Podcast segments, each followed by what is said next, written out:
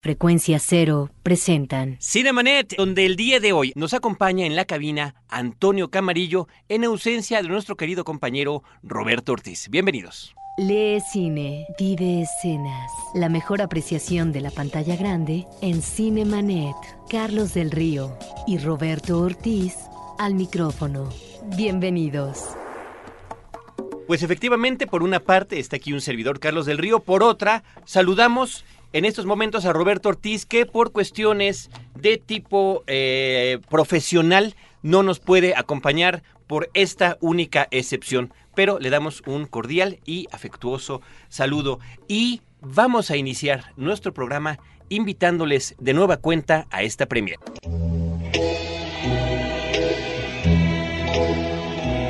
Para quienes disfrutan el cine con un enfoque diferente, tenemos una premier de Ulala, La desaparición de Duville, una cinta dirigida por Sophie Maxon.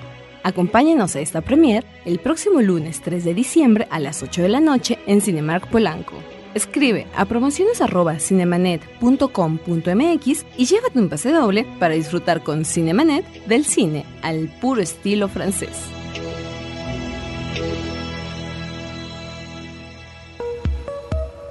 Noticias en Cinemanet. Y en este programa, además de llevarles este tipo de noticias y de premiers, también tendremos información de lo que sucede con la huelga de los escritores en Hollywood, una huelga que está afectando a la industria cinematográfica y también a la industria de la televisión y tendremos también las palabras de la entrevista que le hicimos a Luis Mandoki a propósito de su más reciente estreno, la película Fraude México 2006, pero también en relación con su trayectoria. Quiero darle la bienvenida a Antonio Camarillo, que en esta ocasión nos está acompañando. Él es un invitado recurrente, un amigo que queremos mucho, colaborador cinéfilo, eh, colaborador de Cine Premier, cinéfilo empedernido, cineasta en ciernes. En fin, Antonio, ¿cómo estás? ¿Qué tal, Carlos? Muy buenas noches. Buenas noches a todos. Gracias, como siempre, por la invitación. Pues gracias a ti por acompañarnos, porque además de que platicaremos un poco de Stanley Kubrick a propósito de una promoción que tenemos ahí preparada para ustedes, tú eres fan de algunas de sus películas, también eh, nos darás algunos comentarios de lo que tiene que ver con la huelga de los escritores en Hollywood. Así es, mucho que platicar esta noche. Pues si quieres, arrancamos con eso, porque hay una serie de opiniones encontradas y no acerca de este tema, ¿no? Así es, estamos, estamos entrando en que es ya la tercera, bueno, estamos como si se incluyera uno, ¿no? Se está entrando en la, creo que ya es tercera semana de la, de la huelga. Y bueno, para los que no estén muy al tanto del asunto, lo que sucede es lo siguiente. Hace, exacto, bueno, no exactamente, pero hace ya cuestión de tres semanas, el sindicato de escritores, de guionistas de los Estados Unidos, eh, no recuerdo las siglas exactamente qué significan, emplazaron a huelga en demanda una exigencia que me parece muy razonable. Ellos están pidiendo que de la cantidad de dinero que están haciendo los estudios por la explotación de obras audiovisuales en nuevos medios, entiéndase descargas en internet, entiéndase versiones para iPod, entiéndase este DVDs. El propio DVD, El propio DVD, que pues a ellos también les toque su tajada, lo cual a mí me parece muy este muy una exigencia muy razonable no a mí me preguntaba un amigo el otro día me dice oye pero a mí yo siento que lo que se paga por un guion es poco deberían de pedir eh, y hablaba de no nada más de Estados Unidos sino de México debían de pedir este pues regalías de una serie de cosas. Y le digo pues es que esa es la situación de los escritores no nada más en México y no nada más en Estados Unidos sino un poco a nivel global no eh, eh, el cómo no se paga, no se, es una actividad que no se paga en función de la cantidad de, dinero que también genera, ¿no? Evidentemente la desigualdad entre lo que percibe un guionista, que normalmente es un pago único el que se le da por su, por su guion y algunas regalías, a lo que se están metiendo los estudios por concepto de toda la distribución que hacen durante años, toda la explotación que hacen de esa obra, pues evidentemente es, es injusta a todas luces, ¿no? Y en estos momentos en la que la exposición mediática de las obras televisivas y cinematográficas está encontrando un nuevo universo a través de la internet en el que podemos eh, por, un, por un precio, por supuesto, descargar películas y programas de televisión, ya sea directamente en tiendas, por ejemplo, como iTunes, o a través de servicios como el Tivo, o inclusive la manera en la que se explotan en los diversos eh, pues, productos que hay de televisión de paga, ¿no? Eh, satelital o por cable. Así es, pues es, la famosa clausulita esa de, de las letras pequeñas, donde te dicen en todos los medios conocidos y por conocer, ¿no? Poco imaginaba un escritor hace 10 o 15 años que cuando llegara esta cosa llamada Internet iba a revolucionar de tal manera el negocio, no únicamente para, como sucede también en el caso de la música, por ejemplo, ¿no? Para el problema que tienen las disqueras eh, de ver afectadas sus ventas y demás con descargas ilegales o no ilegales o tratando de adaptarse que lo que menos tiene es voluntad de hacerlo, tratando de adaptarse a los nuevos tiempos, pues igual, ¿no? En el caso del cine, este, su, su Napster les llegó hace ya algún tiempo y están también viéndose las difíciles para, repito, adaptarse a las exigencias de los nuevos medios. Pues en Cinemanet precisamente hace una semana hicimos un episodio especial a propósito de esta huelga. Nuestro invitado en esa ocasión, Antonio, fue Iván Morales, jefe de redacción de la revista Cine Premier, y vamos a escuchar un fragmento de lo que allí nos comentó. Fui a Los Ángeles, tuvimos un viaje y me, dio una vuelta como por los estudios donde se están pues demostrando todos los escritores de, Hollywood ahorita. En la industria ya se veía venir desde hace un buen rato. Para darles un poquito el antecedente de, de por qué nadie está escribiendo ahorita. En Hollywood, en 1988, el gremio de, los escritores se juntó con el gremio de los productores, tuvieron un acuerdo sobre cuál iba a ser el porcentaje que le iba a tocar a cada quien de, en cuanto a la distribución y venta de, de VHS, y decidieron que los escritores les iba a tocar 4 centavos por cada VHS que se vendiera. Se supone que a la larga se iba a subir a 8 pero ya van pues, 20 años, ¿no?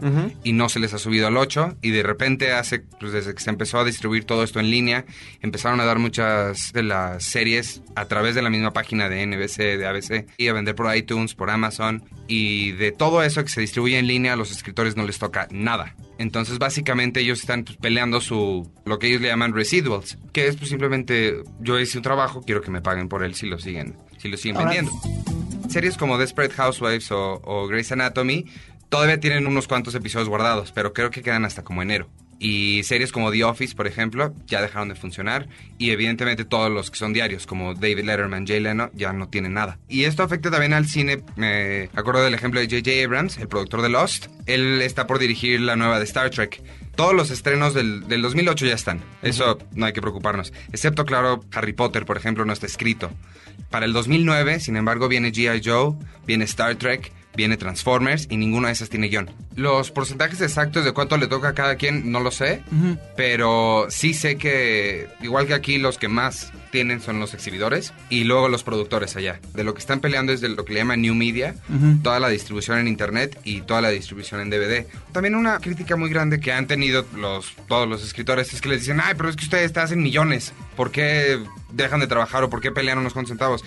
Pero la gente que realmente sufre son los que van diario a su chamba a escribir y ellos son los, la clase media que tienen que pagar su casa, tienen que pagar la colegiatura y esos son los que realmente viven de los residuos. Ahora yo... yo ahorita como lo veo honestamente, no tienen opción. O sea, tiene que, tiene que cambiar esto y tiene que funcionar. Y también algo que quería yo mencionar es que acá en México también están como apoyándolos.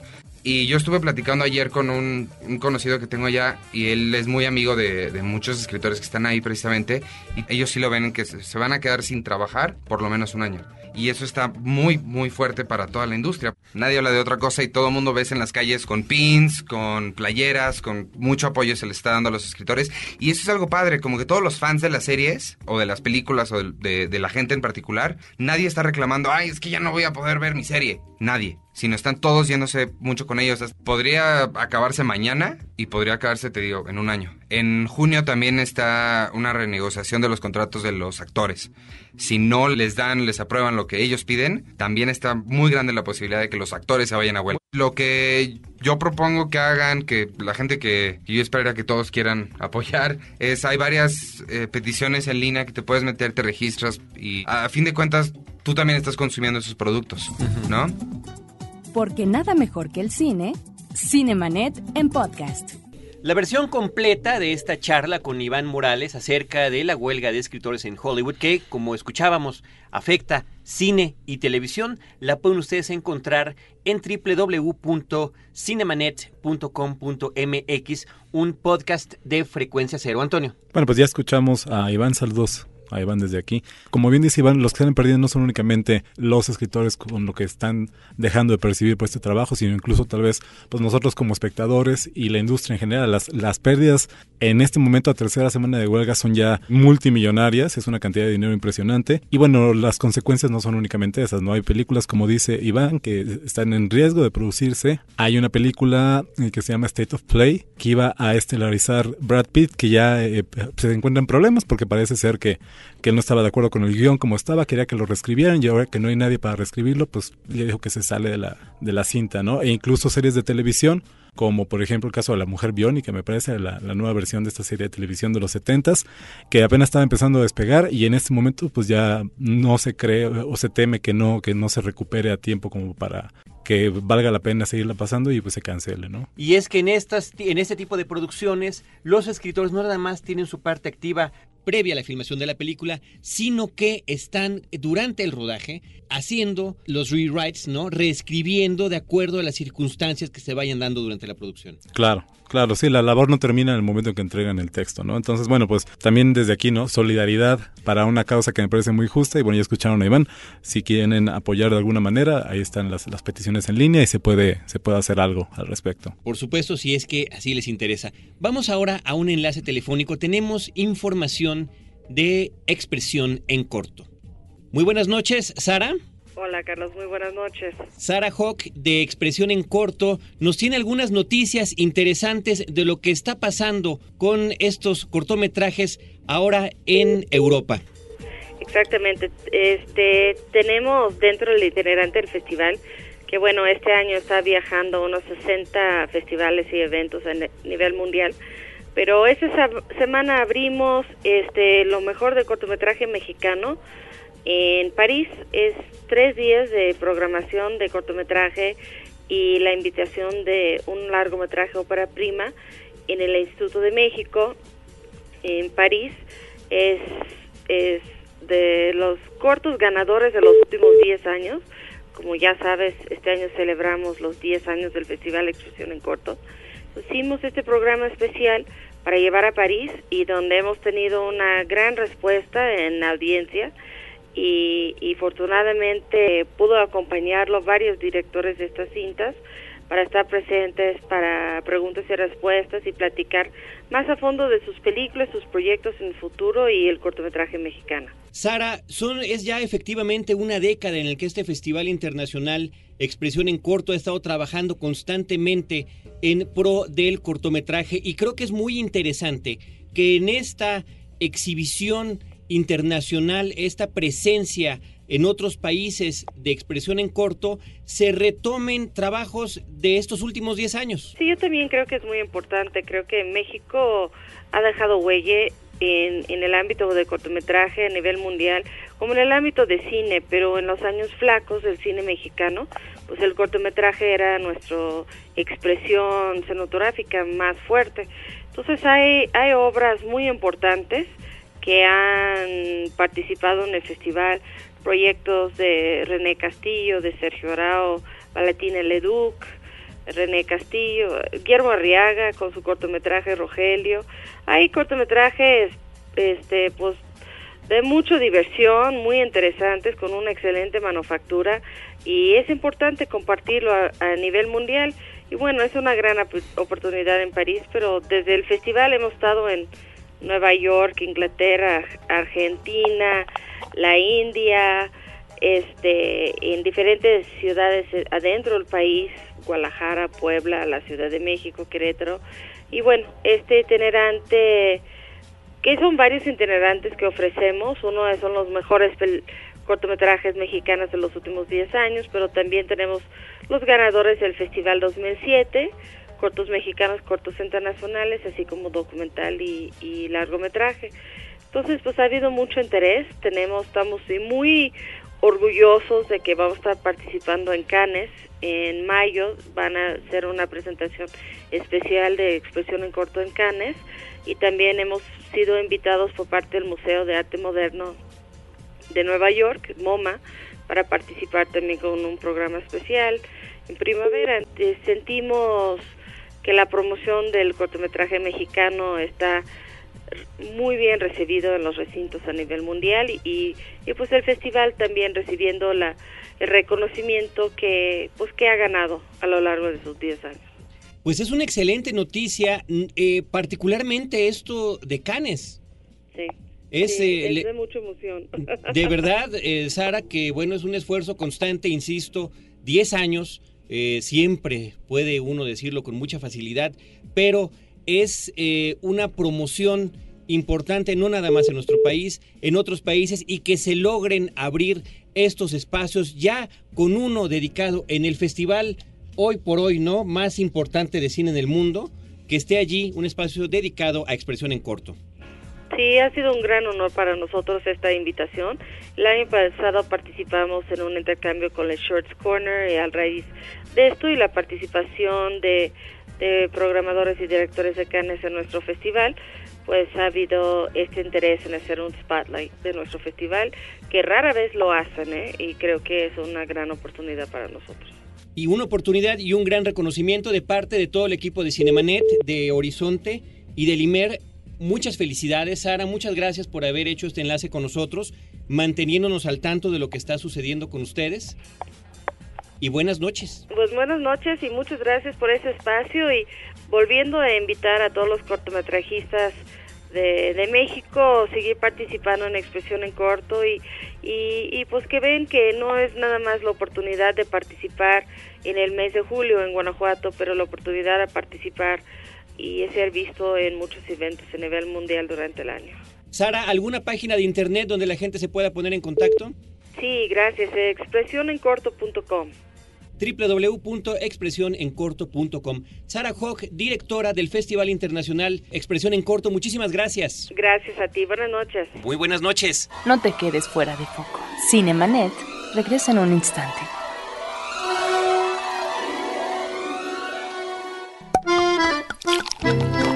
Frecuencia Cero y Vino para Principiantes te invitan a participar en una fantástica promoción.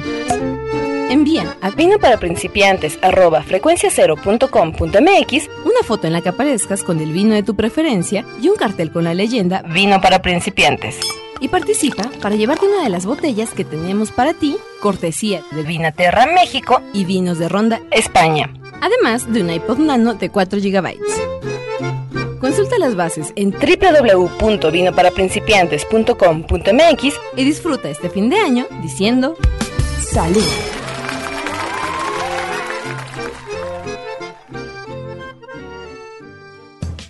Historia. Acompaña a Roberto Jiménez a recorrer México en la historia, porque La Máquina del Tiempo es un podcast de frecuencia cero, www.frecuenciacero.com.mx. EON 4.5. Conéctate al mundo de la tecnología y los negocios con EON 4.5. Un podcast de frecuencia cero, www.frecuenciacero.com.mx. Historias múltiples en tiempos cortos. Cinemanet. Regresamos.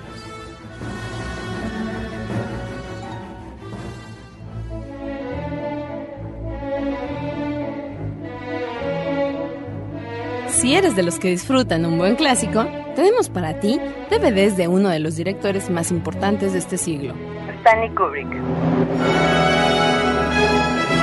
Disfruta de Lolita, cinta que causó conmoción en su época. O si prefieres dramas más intensos, añade a tu colección el DVD Cara de Guerra, una película que sacudió a más de un patriota. Escribe a promociones.cinemanet.com.mx y participa en una sencilla trivia para llevarte tu DVD a casa. Cine clásico, cortesía de Warner Brothers y Cinemanet. Vamos a sentir esta cápsula, Antonio, como homenaje porque sabemos que algo le gustaba a Stanley Kubrick de la música clásica. Definitivamente. Oye, pues mira, hablemos tantito, ¿no? De este, de este importantísimo director, nacido el 26 de julio de 1928 en Nueva York y que fallece, creo yo, prematuramente el 7 de marzo de 1999, no nada más habiendo terminado eh, esta película que es Ojos Bien Cerrados, sino que además deja proyectos inconclusos, ¿no? Claro, y bueno, si algo a mí me parece sorprendente entre otras muchas cosas, de la carrera de Stanley Kubrick, es justamente eso, ¿no? Como una obra que podría considerarse breve, estamos hablando de 13 largometrajes terminados, bueno, pues da para tanto, ¿no? Una, una obra tan breve para, para un análisis tan extenso y que, bueno, que evidentemente no podríamos agotar aquí en este momento, ¿no? Y bueno, y como en escasamente a cinco años, poco más de cinco años de su, de su fallecimiento, bueno, la estatura de Kubrick es ya prácticamente casi mítica, ¿no? Podríamos Absolutamente. Y algo que me comentabas muy interesante antes de que entráramos al aire era el asunto de que eh, esta cantidad de de películas que tiene, perdón, de largometrajes son extraordinariamente diversos en su temática. Muy rica, muy rica la, variedad de géneros que aborda, de, estilos y bueno, evidentemente todo ello dentro de un sello muy particular, ¿no? Tú ves una película de Kubrick y automáticamente te das cuenta que, que él es el autor y sin embargo, como bien decías, creo que no hubo género que no abordara Kubrick en, su cine, ¿no? Si quieres comedias, ahí está Doctor Strangelove, si quieres el eh, cine de terror, ahí está su adaptación del Resplandor, eh, muy muy mal recibida por el autor por Stephen King, de hecho, sí, sí, no, no, la apreció particularmente. Eh, si quieres cine de guerra, ahí tienes Full Metal Jacket. Si quieres, eh, no lo sé. Y Patch of Glory también, ¿no? Claro. Con Kirk Douglas. Y también películas prácticamente inclasificables, ¿no? Por ejemplo, Naranja Mecánica. Bueno, tanto podríamos hablar en el caso de Naranja Mecánica y en el caso de 2001, dos películas vecinas en su en su realización. Una le precedió a la otra, pues películas que se convirtieron en, en, íconos culturales, ¿no? ambas como, como estandartes de la contracultura de los años 60, películas que si bien eran difíciles en su momento y que tal vez no hayan sido cabalmente comprendidas por sus contemporáneos, se convirtieron igualmente en éxito de crítica, en éxito de público y en películas que a, la fecha, al igual que podríamos decir que Doctor Strange Love, siguen mucho, mucho muy vigentes y cuyas consecuencias fueron particularmente graves. ¿no? Y me refiero un poco al caso de Naranja Mecánica, que como tú seguramente sabes, bueno, fue una película que estuvo prohibida por voluntad del propio Kubrick en el Reino Unido hasta hace muy pocos años, hasta el año 2000 me parece, y todo ello debido a amenazas que sufrió su familia y al clima de, violencia en el que se, temía que se cayera por la influencia de la película. No, y que de repente llegó a decir él que la realidad había superado la ficción cinematográfica que él había creado. Definitivamente, de la misma manera en que él decía que que él estaba seguro que en el futuro, cuando realizó Odisea 2001, que en el futuro los eh, ingenieros aeroespaciales eh, diseñarían naves que se parecerían mucho a las que él había usado en su película, aunque no fuera necesario que fueran así. ¿no? A, ese, nivel de influencia y a ese nivel de, de peso cultural e histórico ha llegado la obra de Stanley Kubrick.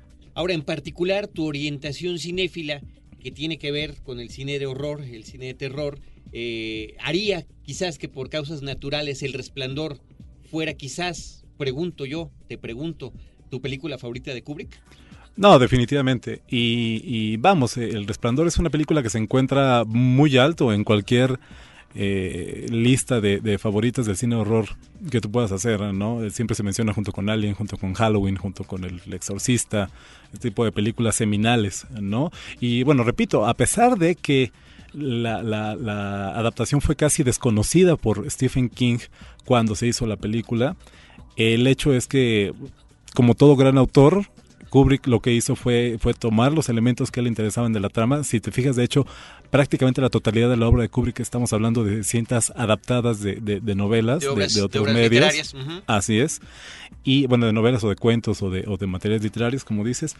Y, este, y sin embargo, bueno, fue capaz de, tomar lo que le interesaba de esta película y bueno pues tamizarlo no un poco a través de, de sus propias obsesiones y de sus de sus propios intereses pues como cineasta y como autor si te gusta la palabrita no ahora dinos tus puntos más altos del resplandor. Por qué la recomendaría si es que hay y si hay eh, personas que aún no han visto la la película también en el en el contexto de que se realizó hace unos cuantos años una adaptación mucho más fiel a la novela de Stephen King que se transmitió como, como miniserie en televisión. Y que curiosamente desde, desde la presentación de la, de la miniserie, King ha sido un poco más benévolo con el, con el, con sus juicios acerca de la película de Kubrick, ¿no? Yo siento que de alguna manera ahí tuvo que aceptar que, que hay de, adaptaciones a adaptaciones y de versiones a versiones, ¿no? Pues mira, yo creo que el, el valor del resplandor se encuentra mucho en el, en el el clima de locura que es tal vez, bueno, para mí es el, el, horror más grande que puedes eh, experimentar, ¿no? El, horror de la locura, el, el perder el piso de la realidad y no y de pronto ya no saber dónde estás y verte eh, perdido en tu en, en, una alucinación en una en un, en un mundo pues ya completamente perdido para ti, ¿no? Y bueno, en el caso del resplandor es este clima de locura, es este clima de encierro, es este horror de encontrarse aislado en, eh, en este hotel en la montaña, eh, cerrado por vacaciones en la época invernal, tres personas y eh, uno de ellos volviéndose poco a poco loco, incapaz de enfrentar sus demonios, incapaz de sobreponerse a ellos y de alguna manera cediendo o sometiéndose a la locura que parece generar el hotel en todos los, los, los que tienen la mala fortuna de terminar en él. Pues eso combinado con, con, la habilidad de Kubrick, a mí me parece que hace una película extraordinaria. Y vamos, hablando de Kubrick, no se puede dejar de lado cosas que me parecen muy, muy importantes, ¿no? Estamos hablando de un cineasta que no solo fue famoso gracias a sus obsesiones, como me atrevo a decir, todo gran cineasta se, se, se trabaja a raíz de sus obsesiones y las, y las convierte en el material, en la materia prima de su trabajo, ¿no? Estamos hablando de un hombre que se volvió legendario tal vez por su genio, y en el genio no me refiero a su genio cinematográfico, sino al humor que, según esto lo caracterizaba, ¿no? Es, es conocido. Estricto, obsesivo. Obsesivo, eh, estricto. Perfeccionista. Perfeccionista al extremo. dicen, dicen que en el caso justamente del resplandor, su perfeccionismo llegó a tal extremo que se tiraron cerca de 1.3 millones de pies de película para filmar la película. A, esa, a, esa, a esos extremos llegaba, ¿no? Y vamos, repito, no se puede dejar de lado junto con estas, si tú quieres, un poco leyendas acerca de su trabajo, pues lo que son los hechos y lo que está palpable y plasmado en pantalla, ¿no? Kubrick fue un hombre que película tras película eh, utilizó o aprovechó o incorporó elementos nuevos, herramientas nuevas a la industria cinematográfica. Eh, estamos hablando en el caso del Resplandor, por ejemplo, del Steadicam. Eh, fue como la primera o la segunda película que, usó, que hizo uso del, de este recurso técnico. Eh, de la misma manera que en 2001 eh, eh, filmó en, un formato super, ¿cuál era la Super Panavision 70 milímetros. en Barry Lyndon filmó con un tipo de lentes especiales tan luminosos que le permitían iluminar una escena con únicamente el resplandor de una vela, por ejemplo. En cada película él, se atrevió a ir más, más allá y utilizar los avances tecnológicos de una manera que no se había utilizado antes o que se convertiría en punta de lanza de la industria. Es el caso de, volvemos, de 2001 con los efectos especiales. Efectos especiales que nunca se habían visto a ese nivel en una producción de Hollywood. Jamás. Y que a partir de ese momento se convierten en un ingrediente infaltable del género, ¿no? Pues Antonio, muchas gracias por esos comentarios acerca de Stanley Kubrick. Tenemos películas de Stanley Kubrick para nuestro público. Finalmente vamos a escuchar las palabras de Luis Mandoki. Esto es un fragmento, un extracto de lo que sucedió en nuestro más reciente podcast. ¿Hay democracia en México? ¿Qué pasó en la última elección presidencial? Básicamente, la noche del 2 de julio, cuando todos los mexicanos esperábamos resultado de la elección presidencial y no lo hubo, sino que anuncian que viene el conteo distrital del día 5. Yo me quedé un poco confundido y no reaccioné sino hasta el día 4, un día antes del conteo distrital, en donde pronto pensé, el conteo se va a llevar a cabo en 300 distritos, se debería de cubrir, pero ¿cómo? Nosotros no teníamos dinero ni gente y me imaginé que ningún medio lo iba a cubrir tampoco y se me ocurrió la loca idea de por internet hacer una invitación a los ciudadanos a que con sus cámaras caseras fueran a cubrir los conteos de los distritos. Y yo dije, bueno, a lo mejor se cubren 5 o 7 distritos y para mi sorpresa se cubrieron los 300 distritos. Y para mi agobio recibimos más de 3.000 horas de videos en todo tipo de formatos y cuando y después de empezar a verlos empezamos a descubrir cosas que verdaderamente eran impactantes, sorprendentes, indignantes y de allí pues la reflexión esto no se puede ir a una bodega y dijimos bueno a lo mejor en dos o tres meses armamos algo un año tres meses después sale la película Fraude México 2006, basada sobre todo en estos materiales y donde te puedo decir y con mucho orgullo que mi parte favorita de la película es precisamente la que no filmé yo. Eh, de la misma forma como la televisión abierta es propaganda política y descalificación política de todo lo que no coincide con lo que ellos quieren convencer al público. Entonces, otra pregunta, ¿qué documental conoces eh, sin punto de vista que sea interesante?